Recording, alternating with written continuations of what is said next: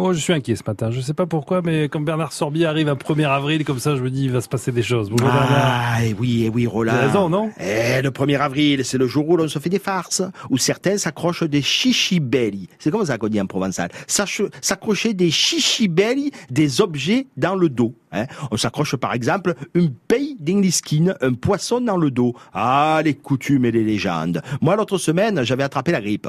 Estiré comme une cacalause, allongé comme un escargot pendant une semaine, la tête d'un louquier, l'ounas d'un loup poussier, hein, le nez dans l'oreiller, avec pas plus de force et d'énergie qu'une drôle de cadière. Vous savez ce que c'est un drôle de cadière? C'est un adolescent de canapé.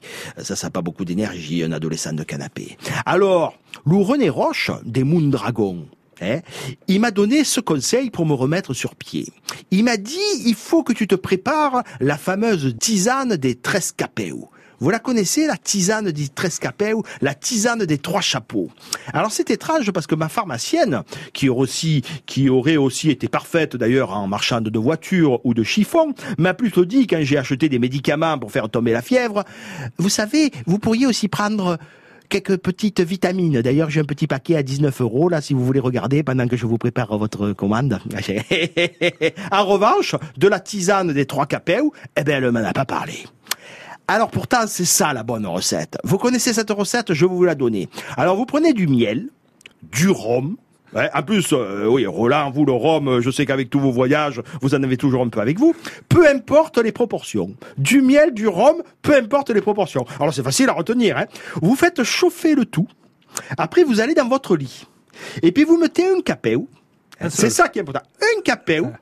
Ah oui, sinon, sinon ça marche pas. Vous mettez un capéo, peu importe le modèle du chapeau, hein, vous le mettez au pied du lit. Et puis vous buvez votre tisane en regardant le capéo. hein. Et une fois que vous voyez au pied du lit, non pas un, non pas un, mais 13 capéos, quand vous voyez trois chapeaux, hein, eh bien là, vous pouvez dormir. Là, vous êtes tranquille, ou alors vous pouvez vous évanouir d'ailleurs.